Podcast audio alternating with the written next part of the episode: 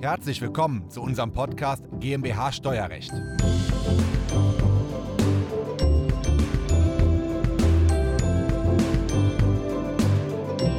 Mit leichter Verzögerung geht es hier mit dem nächsten Programmpunkt weiter. Wie ich finde, ein absolutes Highlight des Tages. Eine Talkrunde mit gleich 1, 2, 3, 4, 5 Gästen insgesamt in Summe. Ich habe es eben schon gesagt, einige kennt ihr, andere sind neu dazugekommen. Es geht auf dieser Bühne weiter mit dem Thema Steuergestaltung. Und dazu haben wir, wie gesagt, fünf Gäste: Nadine Abraham, Stefanie Böttcher, Nelson Krämers, Professor Dr. Christoph Jun und Oliver Schaul. Ich bitte euch einmal auf die Bühne. Großen Applaus für die fünf. Oliver Schaul, Geschäftsführer von der Prisma KG aus Heidelberg, Erfinder des Beraterhauses, warum er hier in, der Steuer, äh, in dieser Runde sitzt, äh, trotz oder steht, äh, obwohl er kein Steuerberater ist, wird er uns sicherlich gleich noch mal kurz erklären. Nadine Abraham, Steuerberaterin äh, mit Fokus auf Vermögensaufbau für Selbstständige, ähm, Freiberufler, KMUs ähm, und kommt aus Neuss oder sitzt in Neuss, ist richtig? Genau und hat die Akademie für steuerliche Intelligenz gegründet. Nelson Krämers, eh, ehemals, äh, eh, ehemals, ebenfalls Steuergestalter und er sagt selbst zufällig auch Steuerberater, hat genau wie Christoph Jun einen YouTube-Kanal, bietet Coaching, Webinare und ein Mentoring an. Das ganz kurz zu den formalen Sachen. Und jetzt würde ich euch zum Auftakt äh, ganz kurz die Frage stellen. Ich hoffe, ihr habt heute Morgen alle bei der, äh, ja, bei der Keynote von Daniel gut aufgepasst. Also zum einen würde ich euch gerne fragen, was reizt euch an dem Thema Steuergestaltung und welchem Motivfeld ihr euch zuordnen würdet.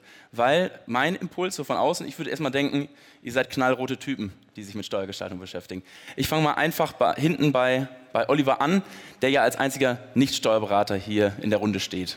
Dieses Berufsbild ähm, hängt leider immer noch äh, mit diesem Thema Mitarbeiterbindung, ähm, keine Zeit ähm, oder ähnlichem irgendwo hinterher oder die richtige Software zu finden. Ähm, aber der Mandant, glaube ich, hat es verdient, äh, über Steuergestaltungsmöglichkeiten beraten zu werden. Deswegen heißt ja auch dieser Beruf Steuerberater. Und wir sind diejenigen, die seit 37 Jahren auf dem Markt Finanzmodule zur Verfügung stellen in der Neutralität und der Unabhängigkeit. Was fasziniert dich an der Steuergestaltung und welchem Motivfeld würdest du dich zuordnen? Also mich fasziniert an der Steuergestaltung, dass man weniger Arbeit hat. Ich weiß nicht, ob ihr das kennt, wenn äh, Mandanten selber auf Ideen kommen, dann heißt das eigentlich für einen Steuerberater, dass wir Feuerwehrmann spielen müssen. Und das ist immer mit sehr viel Arbeit, sehr viel Schweiß, sehr viel Wut auch verbunden, weil das Kind ist schon im Brunnen gefallen und man kann jetzt nur noch das Beste draus machen. Dementsprechend finde ich schön, wenn man proaktiv Sachen gestaltet und nicht rückwirkend irgendwas versucht zu korrigieren. Das ist eine super Sache. Ähm, auch bei der Steuergestaltung kann man auch sehr gut Verantwortungsbereiche zuordnen. Wer ist für was verantwortlich? Und man redet mit den Mandanten. Das finde ich im laufenden Steueralltag kommt manchmal ein bisschen zu kurz. Ähm, das ist, glaube ich, was Schönes. Und man sieht auch direkt den Effekt, den es hat. Ja, also man sieht direkt, okay, wir setzen das jetzt um und zack, im nächsten Jahr ist mehr Geld da. Und das Geld, was da ist, wird sinnvoll eingesetzt. Gerade in der jetzigen Zeit ist es, glaube ich, unheimlich wichtig, dass wir den Menschen helfen, ihr Geld in den Taschen zu behalten, weil der Staat nicht das wirklich Sinnvolles damit macht. Ähm, so ganz kenne ich diese vier Farben nicht. Ich war heute Morgen nicht dabei. Ich habe aber so andere Strukturen gemacht. Ich bin zur Hälfte rot, zu einem ähm, Viertel blau und zu einem Viertel gelb. Spannend. Oh, ja. Ähm, ich bin rot-gelb und ich arbeite total gerne mit Menschen und wenn halt Mandanten kommen und von ihrer Geschäftsidee erzählen und die umsetzen wollen und dafür leben wollen und den steuerlichen Teil brauchen, dann mache ich nichts lieber, als darüber mit ihnen zu sprechen und sie da nach vorne zu bringen. Also, ja. Danke für die kurze, knackige Antwort. Nelson. Ja, bei mir ist das so, dass äh, ich habe ja eben bei dir zugehört. Du hast ja die Kanzlei auch gegründet, Christoph. Ich habe das genauso gemacht, obwohl man ja gerne so gekauft hat. Ist auch heute immer noch so. Und wenn du eine Kanzlei gründest, dann musst du erstmal gucken, dass du Mandanten kriegst, logischerweise. Ne? Und ähm, bei mir war das so, also mir war halt relativ schnell bewusst, ich will halt meinen Mandanten helfen. Also ich will einfach Lösungen finden, weil ich habe halt gelernt, dass wenn du ja ein Unternehmen neu gründest und willst Mandanten haben, dann solltest du deren Probleme kennen, musst du auch abfragen und dann lösen. Also du findest halt immer eine Lösung auf ein Problem und wenn du das tust, ist die Wahrscheinlichkeit groß, dass der Mandant zu dir kommt. Also erstmal sehr simpel. Und ähm, das ist so der Antrieb gewesen, zu sagen, ich möchte Probleme lösen und jeder hat ja ein Pain mit Steuern. Und als wir hierher gefahren sind, ähm, ich bin äh, nicht alleine gekommen, da haben wir dann darüber geredet, Textival, also Text, äh, Text, Steuern und Festival. Da musst du erst mal überlegen, ne? also weiß ich nicht, wenn wir da draußen jemand fragen würde, verbindest du mit Steuern ein Festival, dann würden alle erstmal überlegen, weil im Zweifel verbinden die erstmal was Negatives damit. Und das ist halt schade und das ist auch mein Antrieb. Ich will halt, dass Freiberufler, Selbstständige, kleine und mittelständische Unternehmer, also so, was wir das Rückgrat der Gesellschaft nennen, den möchte ich halt auch das ermöglichen, was halt große Unternehmen für sich schon längst machen. Ne, und das, was du ja auch äh, eben gezeigt hast, so ein kleiner Ausschnitt aus den Möglichkeiten, das können Mittelständler genauso. Und dann werden Mittelständler hier als, als Rückgrat der Gesellschaft bezeichnet. Aber wenn du dir mal anguckst, wer die Steuern zahlt, dann, ne, jeder, der das schon mal gemacht hat, der weiß das. Da bist du im Einkommensteuerbereich, ne, alle die Einkommensteuer zahlen, sehr, sehr hoch und dann kommt lange Zeit nichts und dann kommen die, die Körperschaftssteuer bezahlen. Und mein Antrieb war, ich will denen das auch ermöglichen und ich will eine gewisse Chancengleichheit haben, dass die dieselben Ausgangspositionen haben wie große Unternehmen auch oder vermögende Privatkunden, äh, die sich Herrscharen von Beratern leisten können. Und das ist mein Antrieb, ja. Dann zu guter Letzt, Christoph. Ja, also die Steuergestaltung, weil sie einen intensiveren wissenschaftlichen Ansatz hat. In der Deklaration, wenn ich mir die Buchhaltung anschaue, muss ich einen Beleg relativ schnell verbuchen und es spielt keine Rolle, ob ich ihn auf Portoaufwendungen oder sonstige betriebliche Aufwendungen oder in sonstige Kosten buche. In der davorliegenden Gestaltungsberatung kann ich so da nicht rangehen. Ich kann nicht sagen, ich mache mach mal gerade die Umwandlung und das deckt dann nicht den Reserven des kompletten Unternehmenswerts auf. Da muss man sich mal ein paar Tage einschließen und sich wissenschaftlich mit den Gesetzen, Kommentaren, BMF-Schreiben auseinandersetzen und hat dann für einen Fall auch mehr Zeit, mehr Energie. Ähm, das ist Punkt 1. Punkt 2, wie Nelson gesagt hat, wenn du eine Kanzlei auf der grünen Wiese gründest, dann gewinnst du mit der Gestaltungsberatung Mandanten. Das ist so. Und Punkt 3 ist, ähm, man kann es leichter skalieren, auch wenn man das zunächst nicht denkt. Das ist so. Und man hat mehr Projektgeschäft. Das heißt, man betreut den Mandanten nicht über mehrere Jahre und Jahrzehnte, sondern häufig nur ein paar Monate und betreut dann den nächsten Mandanten, hat damit mehr Mandantenkontakt, kann aber theoretisch auch mal äh, besser sagen, ähm, den neuen Mandanten kann ich diesen Monat noch nicht annehmen, den nehme ich erst nächsten Monat an. Und äh, das gibt auch mehr Flexibilität. Motivfeld rot, weil ich immer der bin, der 110% liefern will. Wenn er die erreicht hat, dann wird das die 900, ja, und dann gibt es neue 110%. Alles klar. Gute Antwort. Wird in den Kanzleien deiner Erfahrung nach das Thema Steuergestaltung aus den falschen Gründen vernachlässigt. Weil man immer denkt, ah, okay, Steuergestaltung, nicht, dass nachher noch mit jemandem in den Topf geschmissen wird. Oder, oder was ist deine Erfahrung, warum es in vielen Kanzleien noch vernachlässigt wird?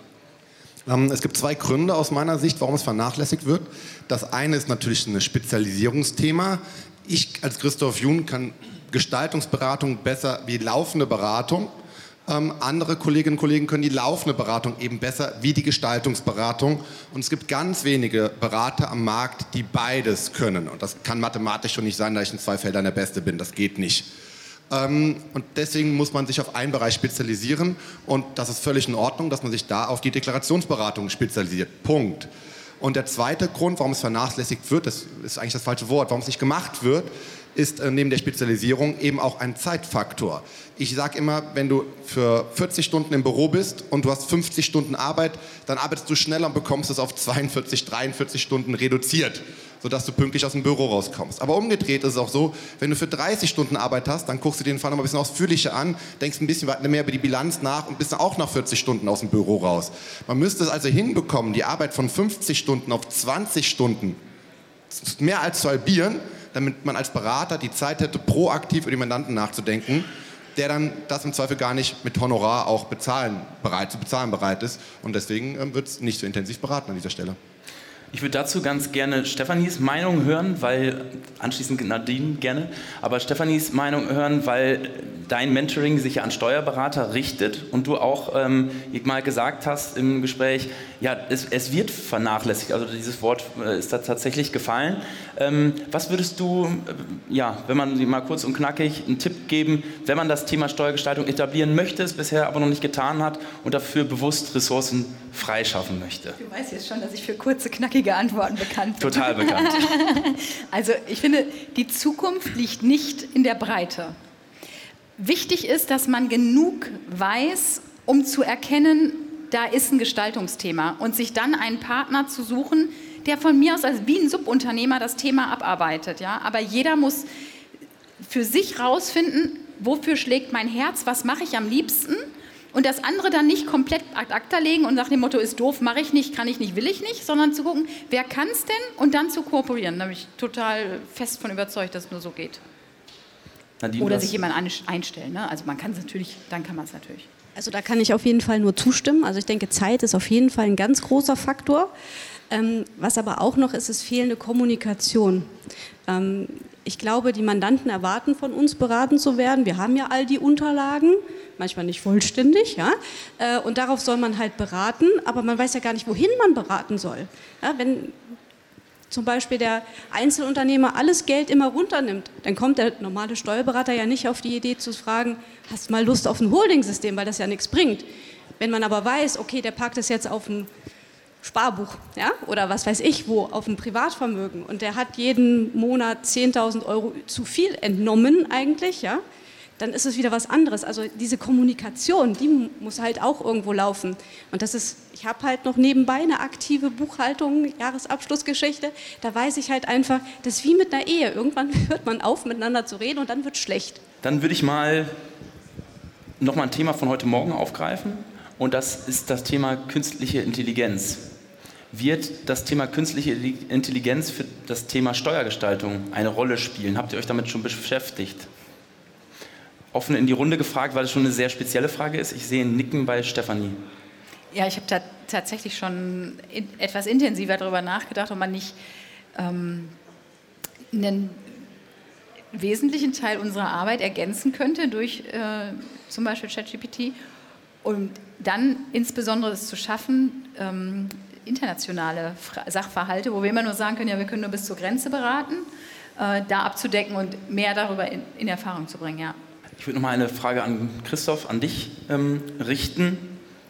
Wir hatten uns gestern Abend kurz äh, darüber unterhalten ähm, und Nadine hat es eben auch angedeutet. Also es birgt ja auch gewisse Risiken, wenn ich es richtig verstanden habe. Welche, welche sind das? Also was, was kann man falsch machen in dem Bereich Steuergestaltung und wo ist vielleicht auch die Grenze zur, zur Legalität? Zwei Arten von Grenzen. Die eine ist natürlich das Haftungsrisiko, dass mein, wenn ich mein Beispiel von eben nehme, wenn ich den Bewirtungsbeleg falsch buche oder die Tankquittung, dann kann ich den maximal auf Anlagevermögen buchen und dann ist der Zinsschaden nachher der Schaden, den ich angerichtet habe, wenn der Betriebswirt woanders hin bucht.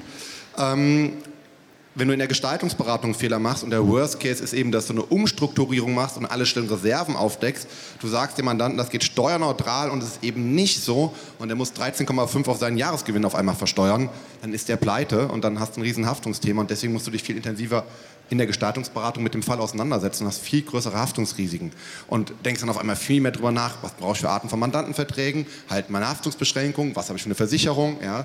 Die Themen hast du dann viel, viel mehr. Und du hast auch häufiger das Thema, dass du alles richtig gemacht hast und dann kommt der Finanzbeamte und sagt, ist falsch, ist doch steuerpflichtig. Du sagst, nee, ich bin richtig, der Finanzbeamte ist falsch. Dann kommt der Betriebsprüfer und sagt auch, ist falsch. Dann bist du beim Finanzgericht, das Finanzgericht sagt auch, du bist falsch. Und auf einmal bist du vielleicht beim BFH und du hast eigentlich alles richtig gemacht, aber alle in dieser Kette liegen vielleicht falsch. Der Fall kann ja auch kommen. Und selbst wenn es soweit nicht geht, hast du vorher ein Anwaltsschreiben auf dem Tisch und musst dich damit auseinandersetzen und das bekommst du nicht bezahlt. Ja, das sind diese Blackbox im Hintergrund, die da noch schwebt. Und ähm, das hat alles mit der Gestaltungsberatung zu tun, wo das Risiko oder diese Problematik viel größer ist. Und das Zweite, was du angesprochen hast, die Grenze zur illegalen Steuerhinterziehung. Äh, ich sage immer, die, die Gestaltungsberatung und dann gibt es die aggressive Steuergestaltung. Bahamas-Gesellschaften legal zu strukturieren. Ja? ähm, das geht legal, aber das ist die aggressive. Und irgendwann kommt dann die Grenze, wenn du dann noch weiter gehst, wird es illegal, wenn du zum Beispiel Bahamas Gesellschaft nicht legal strukturierst, ja, was auch ganz häufig leider vorkommt.